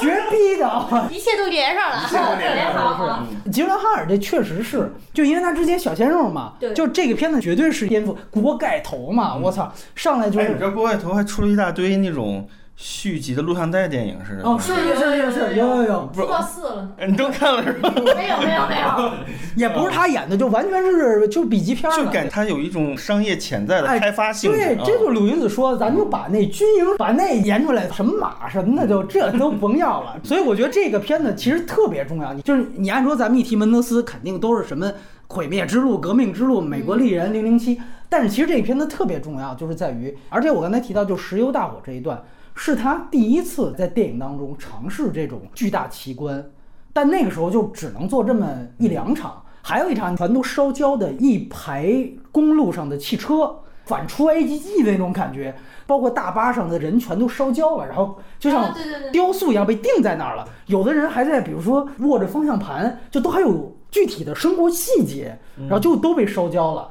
吉伦哈尔呢，也是挺牛逼的一个视觉场景啊。然后因为都都烧焦了，不是在沙漠里吗？整个那条路上的沙子全是黑的了。嗯，然后迪文哈尔他那个脚印儿踩在那个黑的沙子上，就把底下白色的沙子掀起来了。狄金斯拍那种沙子的细节，然后在这个整个黑颜色的这个黑沙带上画出了一条白色的脚印儿线，然后后面就石油大火，你觉得特别牛逼？看这场戏啊，对对对对对对。而且接着这场戏，吉隆哈尔就吐了，因为他观察完那些人，他哗就吐了。然后到最后也是他做了一悬念，他以为他们俩从战场上撤下来，以为那边说怎么还有惨叫的声音，有惨叫声音。这镜头一升，发现哦，大家开狂欢 party，然后引起的惨叫，闹着玩儿呢。哦，就是一个巨大的悬念破解。你记得就那场仗，然后大家就冲天放枪，然后他就照那个冲天放枪那个火线，在天上形成了那种火线的交织。那就是他妈群屁呀、终于撸出来了！我操！确实是一个，它是一个，就大家终于放枪了嘛，撸出来，对对对但它又又是一种巨大浪费，就像你你撸出来的那个也也是没有用的那个？对对对对它就是要展示，因为在任何一个真正战争年代，最重要的就是弹药嘛。结果在这儿一场巨大的浪费来彰显这个战争结尾，就代表这些弹药也就像他们的精液，有像他们的青春一样，全都浪费了。哎，对，，这个提炼的好。弹药就像经验，就像他们的青春，包括美国的子子孙孙，子子孙孙就有了小布什，就有了小布什。但是还是提醒一句，大家如果觉得我们这说这么嗨，特好奇的话，尤其喜欢一九一七的，千万做一万个心理准备，完全不是一类电影。对你看完你会觉得，哎，上来怎么摇滚乐上来，然后跟那儿完全喜剧化的那种军营生活，你会看得很懵逼的。但是我觉得这恰巧也能证明，就是导演也在不断突破自己。你看，同样的班底做出的东西，我把名字消了，你除非现在我们知道名字，你说哦有有场景的连接。首先就是那场石油大火，它在直接影响一九一七中间，它还其实影响了天母危机。到最后那场天塌了的戏，整个天幕庄园大火燃烧，所以我就一直在说，锅盖头其实你现在看起来是很多它奇观上的搭建，一个原点式的作品，被大家给多多少少忽视了吧？因为其他电影它确实都光芒太大了，被他我操！锅锅盖头二三四给对你，其实你这么一说，你包括你看《美国丽人》，他一个最主要动作不也是各种性交的方法，然后最后用这个做悬念。第一场戏是他在洗澡的时候，对吧？也没弄出来也没弄对，他永远就会拍这种革命之路。哎呦喂，那简直了，中年夫妇的宿命的结局，我的天哪！啊，然后那片子把他自己的婚姻也给搭进去了。嗯啊，这个我觉得都是特别牛逼的一种 戏如人生。呃还有这次提到主旋律，就是看到那《天幕危机》，你真的会发现他这个电影里边家国情绪。就我在好莱坞十年最后，我也说到，我说他其实特别有当下性。香港丢了，才有的他妈的哈维尔巴登。对对然后你再引申，你去想，就是 M 死了，就是 M 这个女强人是撒切尔夫人嘛？她的绥靖，咱们得保和平交接，咱们也不能让我的那个儿子去黑到中国的系统。现在想起来，这片儿怎么在内地上映？他那段剪了，他那段剪了，哦，是吗？就是当时有人就说，他他只剪了三分钟，因为那个电影你要不细看，你也看不出这最后最最后这个原因。最后减了三分，对，其实因为他其实就绕着香港走，他拍上海跟澳门，对对对，就是这是这个很明显。哎呦我操！就是然后军舰岛，然后你再看它军舰岛有一个特牛逼的一个也是奇观场景，就是一个伟人的雕像对对对，倒了，那他妈你就安哲的那个尤利西斯凝视嘛，他用那个当做帮女郎被干掉的行刑的场所。军舰岛历史上查，你知道这是日本的，但其实他想要的那个岛，其实大家都知道是哪儿。你要从这点来讲，就是门德斯就是我一定得把 M 写死，就是这样的人。他肯定一开始就想好。对，就是撒切尔夫人，她要继续再当政，大英帝国更得完蛋。我操！你现在看起来，你真的觉得这电影超级有鲜艳性。我们这次不提他对特工片的突破，就是你看他整个门德斯家国情怀，嗯他特别强。嗯所以我说到一九一七这儿，其实也挺正常的。嗯对于英国一直以来有这种怒其不争那种感觉。嗯但我一直奇很奇怪，我觉得《天幕危机》不太适合普通观众，尤其中国中国观啊，众、对，经常有抖音或者说是 B 站那种混剪，就说这个片子慢了啊，站在那儿对对对对对闷，这两个人啊到一个地方，你也不知道他们在干嘛，他们站在那儿站五分钟对，看不懂。然后那个上海那光影，这是干什么呢？这他又水母对，而且他最后其实是个巨大的反高潮。嗯嗯，这个东西对观众的那个刺痛杀伤力是很所以对，所以我在好莱坞十年当中，我就说这就是这十年最牛逼的好莱坞电影。嗯，我就说，我啊这是最牛，你就你刚才提到所有这种傻逼抖音观众嗯，全都没看懂。我觉得他最失败的就是接了《幽灵党》这个片子。嗯我这才特意看了一下开场长镜头，不是就长镜头吗？哎呀，我觉得那是史上还有长镜头呢。对史上最最烂的一个长镜头就啥都没干，就是邦德啊开始戴着面具出现给一女的，然后开房，他是亡灵节嘛，墨西哥带一女的最美逆行，那也是逆行，就是大家都往那边走，他这边走的 最最美逆行，逆行到这个房间里边开房，然后亲了一下，完了女的说，哎，我都脱了，你要干嘛去？然后邦德说。我待会儿回来，完了就出去。哎呦我操！完了，我操！你讲这么可笑，本来就很傻逼，我操！你说干嘛呢？炸了是吧？那哎，到真炸的时候，他镜头就切了。啊，那个电影啊，罗杰·狄金斯没档期了，他换的是《星际穿越》的摄影。他当时罗杰·金斯拍《二零四九》去了，换了一摄影。你看长镜头刚拍到开干，啪镜头断了，接不下去了。你记得他整个开始序幕，他其实后来有一场那个直升飞机倒着来，万人的亡灵节的上空，你看你都不记得了。整个这电影多次，你就想想，真真的不记得。我记得这就记得他最后好像掉到一个沙发上，就这么简单。对，有有有，这都不是一镜头完成的。啊你说按照一九一七，那这这肯定得一个镜头，对吧？他真不是，要靠剪辑。所以我说这就真糊弄，真糊而且弄。他其实你能感觉到那个片子策划的临时性啊，那个片子我觉得最那个是演员们连身材都没来得及练，大家全都是以最糟糕的身体状况上的。我们第一腐女，这个就是有自己独到观点，去上哪个片先点评身材，关系，这你这就是邦德的片儿，你还不能有点什么纯酒美人的东西吗？结果这俩一个人胖的不行，一个人老的不行，雷亚塞都是小肚子，你看不见吗？哦，对，就雷亚塞都是那个贝鲁是是是是，也有贝鲁奇，对贝鲁对对。奇老的，我就说一个胖的不行，一个老的不行嘛。他可是当时宣传的重点，哎，像贝鲁奇，哎，这怎么也得是一个那种老的呀！我的妈呀，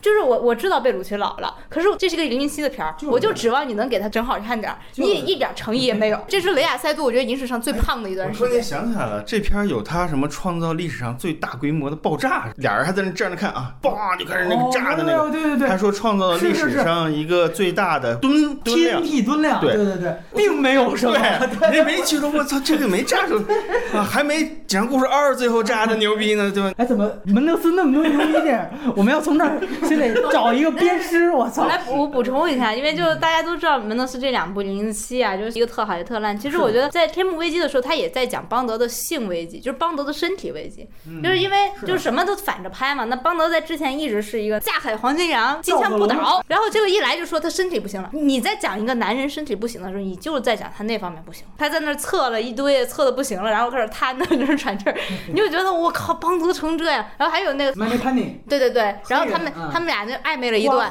没有上，就是是是这个刀握在这个女的手里。什么时候邦德是这个境地？你真的是觉得强弱易逝了，特别明显的这种暗示。然后到最后，他是在小屋里面那个困兽犹斗，他真的要突破他自己，才能找回他这个性主权的问题。等到了幽灵党，他又他妈是那个邦德了，那个很无聊的那个，原先那个有趣的形象就没了。他呀，当时想学呀，学复联连宇宙，记得吗？就说这个瓦尔茨其实是之前他是总老板，就是从那个潇洒哥、麦哦麦哥，新汉尼拔，从他到哈维尔巴登，再到那个马克福斯特那版，嗯就是这些都是这他手下这些都是他手下，对，就是这就是幽灵党，他就是党魁，反派连宇宙。因为他当时还有一个前提是在于当时零零七的版权方。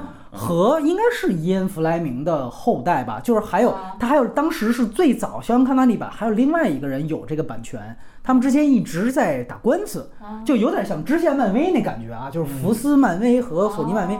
那边就说从诺博士开始的那整个那个大党派总 boss，那个是在后来你就不能用了。这个官司直到《天幕危机》拍完了，正好解决了，哦就是他拿回了这个幽灵党的版权，再加上复联这种连宇宙，不是火吗？对，你就来这个。啊就生逼连，你想你哈维尔巴登，你讲他是 M 的弃子，这个对非常完整。然后你对零零七作为他另外一个弃子，这是一体两面嘛，镜像他又。怎么能从属于另外一个？哎，你又是另外一计划的一小兵儿，哎，我操，中间开宇宙哪儿这样？所以就就跟卢云子说，一个特好，一个特尬，就最后再挑一个特别想推荐的门德斯的片子，咱不从头捋了。我还是选《美国丽人》吧。看这个二十年前的片子，那看的还是大家现在接受不了的价值观。这个片子是我中学的时候看的，的。嗯，我心里觉得，以后这个片子里面觉得惊世骇俗的东西，以后一定会逐渐的不那么惊世骇俗。就包括像深柜，我那个时候都觉得以后不会有深柜的，怎么会有深柜呢？这个是过去时代的东西。你现在回头看，我们整个时代走到道路倒退了，倒退的时候，哎你再来看这片儿，你就在想，现在已经不是说这个时代有没有深贵的问题，现在是连拍这个都不会让你拍的，不可能的。当时聊那个阿姆多瓦的时候，我也在说，阿姆多瓦这么牛逼的、这么反常规的一个大师，到现在你让他回头再去拍，对他说，他敢拍吗？对，这玩意儿一拍出来，你你老阿你自己先下去。所以，我肯定现在我跟大家推荐的片子，一定都是我就在这个创作序里面，我认为最大胆、最有时代前瞻性，而且在我们这个时代最不可复制的东西。我们这个时代到底说什么才不是错的？当我们看这个片子的时候，这也是我觉得门德斯就是拍风、拍火、拍烟、拍雨都很厉害。他这里面大家都记得，他就是那个主塑料袋儿对塑料袋儿，主角到最后就看见那塑料袋在风里飞。你知道这个塑料袋儿是啥意思？就是你到现在你也可以去想这个塑料袋儿是啥意思。然后它又是那么简单、那么普通的一个在滴针水里面的塑料袋儿，拿出来单革。革命之路，我们上次提是跟什么片子对比？婚姻故事。啊，你就想这个时代退步到啥程度？说婚姻故事啊，里面讲出了中年人婚姻的真谛。我说你回去看看门德斯的片子，对对对。我操！我们那说了，你婚姻故事最后还是互相给对方系鞋带儿，对吧？你系好了你就走，就讲的是就是对，我操，革命之路这是什么状态？嗯美国丽人什么状态？嗯那就是家庭灭人欲的呀！我就非常认同陆云子说的，就是那你看门德斯现在拍一九一七也回去了，咱还是得哥哥弟弟，最后通过一个上帝的信使，咱们得把这手握了，对吧？他还是得拥抱家庭的，嗯这都回去了。你包括好莱坞十年，我说最详细的就是这个《天幕危机》，我说再过二十年，《天幕危机》它的地位会有一天超过《黑暗骑士》的。就是因为那个是架空的，这个是。对，这个是某种程度上是是一个预言，嗯就是你就在讲一个意识形态的没落，另外一个意识形态的崛起。他的片子就是原来为什么出来是有这原因的。最好的、最喜欢的肯定还是《美国丽人》，因为他对我的那个就是性这个，对电影认知不太完整的一个时间之下，他就又把我拉回到了奥斯卡这个地方去了。当时就会觉得奥斯卡挺傻逼的，就都是大俗片儿，是吧？对对啊，是是有你泰坦尼克号那时候吗？对对，因为他前一年正好是《沙翁情史对对对就已经崩溃到对我就会知道，这奥斯卡都已经到了诈骗的程度了。啊那我就勇敢的心、大船、沙翁情史、《阿甘正传啊，对对对，还有《阿甘正传》对是连着的。然后看了之后还蛮震的，这个危险性太强了。对所谓的一个人对一个人的压迫，让无辜人变成了一个施暴者的那种。对对对对对，当时就会觉得这些点很很强，但是最强的还是那个那个塑料袋儿。嗯因为当时塑料袋儿对我来说就是人生没意义，你知道吗？别别，你就别活了，操！然后旁边那个小女孩儿反应也是非常好的，她一直是被那个女孩儿带歪的。就那个女孩在强调啊，我跟多少男人，其实那哎其实都那女孩儿假的嘛，对假的，她没上过床，也是破处的，对哎然后她突然间被这些男孩儿所感染到，她也不是说喜欢男孩儿，她就他妈被开窍了似的，就那种状态给我感觉特别好。就那一幕，就那个主题，就觉得我操，这太重了，这奥斯卡还是很挺牛逼的啊。后来一看背景，啊，这还是那个什么斯皮尔伯格，那咱那还是牛逼的啊。所以当时的情况下，就是它其实混杂在我整个对电影。成长的状态的补完的形成的这么一个过程当中，就跟那时候看小五一样，就是你不能就逾越小五，就小五永远在我心中最好的，它注入到我的这个生命里了。对，整个观影经历它是个里程碑嘛，对，然后我就会用这个东西作为一个借口来去跟别人传递。我跟你的经历正相反，高一的时候我是只看奥斯卡的，当时还是不知道门德斯是谁。然后就说，因为这导演是第一个片子，然后就说看完之后，斯皮尔伯格那意思就是说我就可以死了，就是后继有人了。看完这片子，我遗嘱就交给他了。嗯，我操！我说那得看呢。我说那这是一个我不知道这是一什么样的东西啊，美国啊，还当时说是这是一个美国梦的破碎。啊我说我操，那这这正好是斯皮尔伯格这种国师的最早翻译嘛，叫美国大美人。对，大美，对对对对。完了，我看完，我那时候的理解世界零年，我看完，我说这片子太闷了，嗯，我这啥呀？不知道讲的啥呀？对呀。对呀、然后后来紧接着看《毁灭之路》，嗯我说这真牛逼！我操，这打都痛快！我操，这复仇，我最后操把你们家全都给操翻了。哎呦，汤姆汉克斯演的，哎呦，我操，真过瘾！你看他其实也是把整个家庭内核提到一个特别浅的地步，但是我觉得最让人印象深刻的还是他那个风格化。就大家都说他下雨那场戏，就保罗纽曼死的那场嘛，就那个确实是牛逼。就是当时我记得零零世代十年盘点的时候，有说什么十大名场面，这个就是排在前三的一个场面啊，确实屌。那好像也是保罗纽曼历史上最后一个最后一个，而且那个片子我这承前启后，它里边保罗纽曼他讲的其实就是他有一个寄养的儿子和一个亲生儿子，亲儿子是丹尼尔·克雷格演的，我这这事儿，没注意到。你完全把克雷格演个坏蛋、坏，坏人，其实就是他亲儿子犯了事儿，保罗纽曼呢还是向着他亲儿子，就把这个汤姆汉克斯献祭了。嗯然后汤姆汉克斯又带着他的儿子，等于那全是父子关系。就是《毁灭之路》是讲父与子，嗯，《天幕危机》是讲母与子。嗯嗯，这两个片子就把这点事儿就全都说完了。记得当时最大特点是这个片子完了是锅盖头嘛，嗯。当时有一个主流媒体看法说门德斯是一步不如一步，就这个评价特像这十年对沙泽勒的评价，就爆裂鼓手完了爱乐之城完了再出一登月，就说这一步不如一步。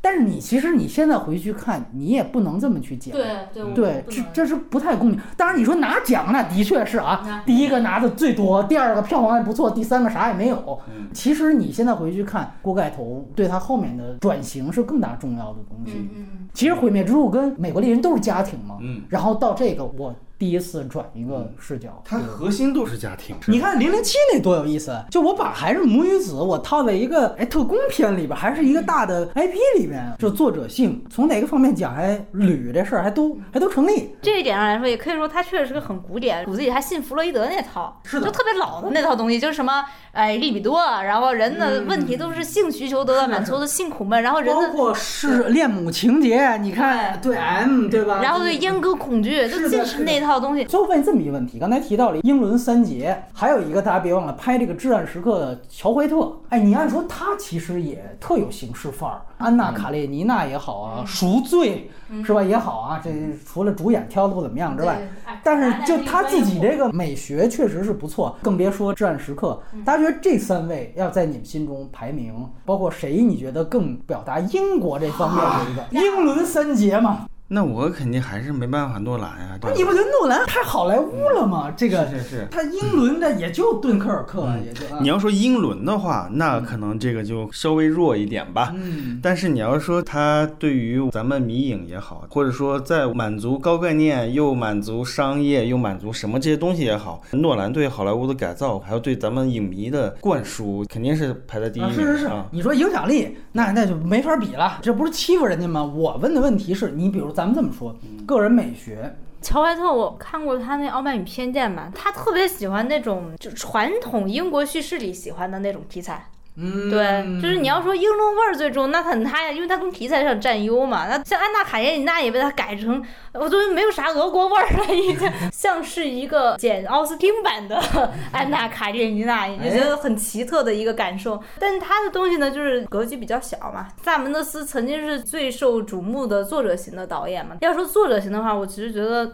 诺兰已经不以这个事情来自居了，也有可能啊。那萨姆门德斯对自己的要求始终，我觉得他还是一个作者型的一个导演。从他在一九一七里面，他挑了一个英国作家的画来看，我觉得他还是很认自己的这个文化传统。对对对，我觉得乔怀特最大的问题就是他的才华上还是有限的。毕竟诺兰做高概念，他真是能彻彻底底给你执行出来，而且是完整的一个东西。但乔怀特拍一些什么杀少女杀手什么哦，那确实是不什么，还有什么小还有什么小飞侠。哎小飞侠那么花哨的东西，然后你看起来就无比之闷，就这种感觉。对对对就他做经常做一些他自己完全做不到的事儿，会经常把他拉到深渊里去的。哎，你这么比特别对，就是说这仨导演，你要看他进入好莱坞接大 IP 的这样的一个成绩单，那你可以说门德斯也算有一个啊，诺兰当然是最成功的。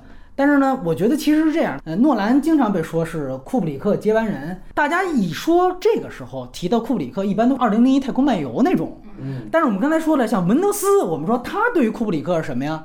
是《光荣之路》，是拳击手外壳，嗯，他是走这个路的。所以你看，都是英国人对于自己祖师爷的这种继承，分开两个方向。尤其是家国情怀。诺兰行不行？我觉得可能还是门德斯可能更擅长。诺兰我还是有一点诛心吧，敦刻尔克内还是有点儿强弩的。我并不认为诺兰真正的世界观和兴趣对是在这儿，但是。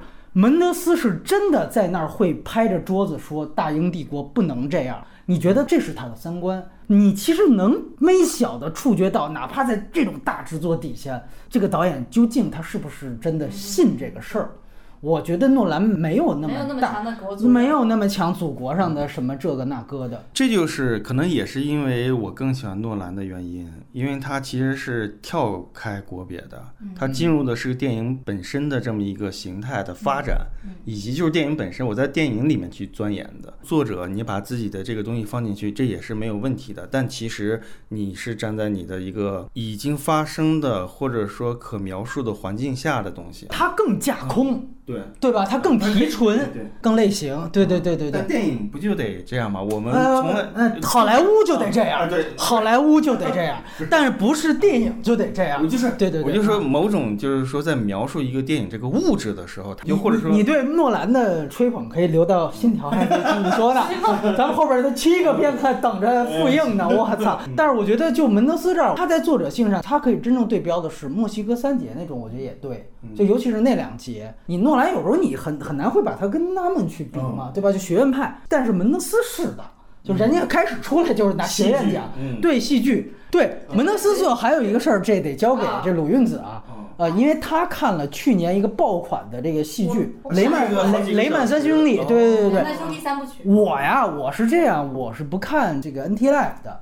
但是呢，哎，咱们聊凯文史贝西完蛋那集我也提过，他理查三世呢是来中国演过的，所以我是在现场刷了两遍。哎，后来包括他后来又去拍了另外一个，哎，我忘了是哪个了，他又拍了沙翁剧。对，我看了剧照，包括我看理查三世，就他其实这个也玩的非常欢脱，他就完全把它给现代化了嘛。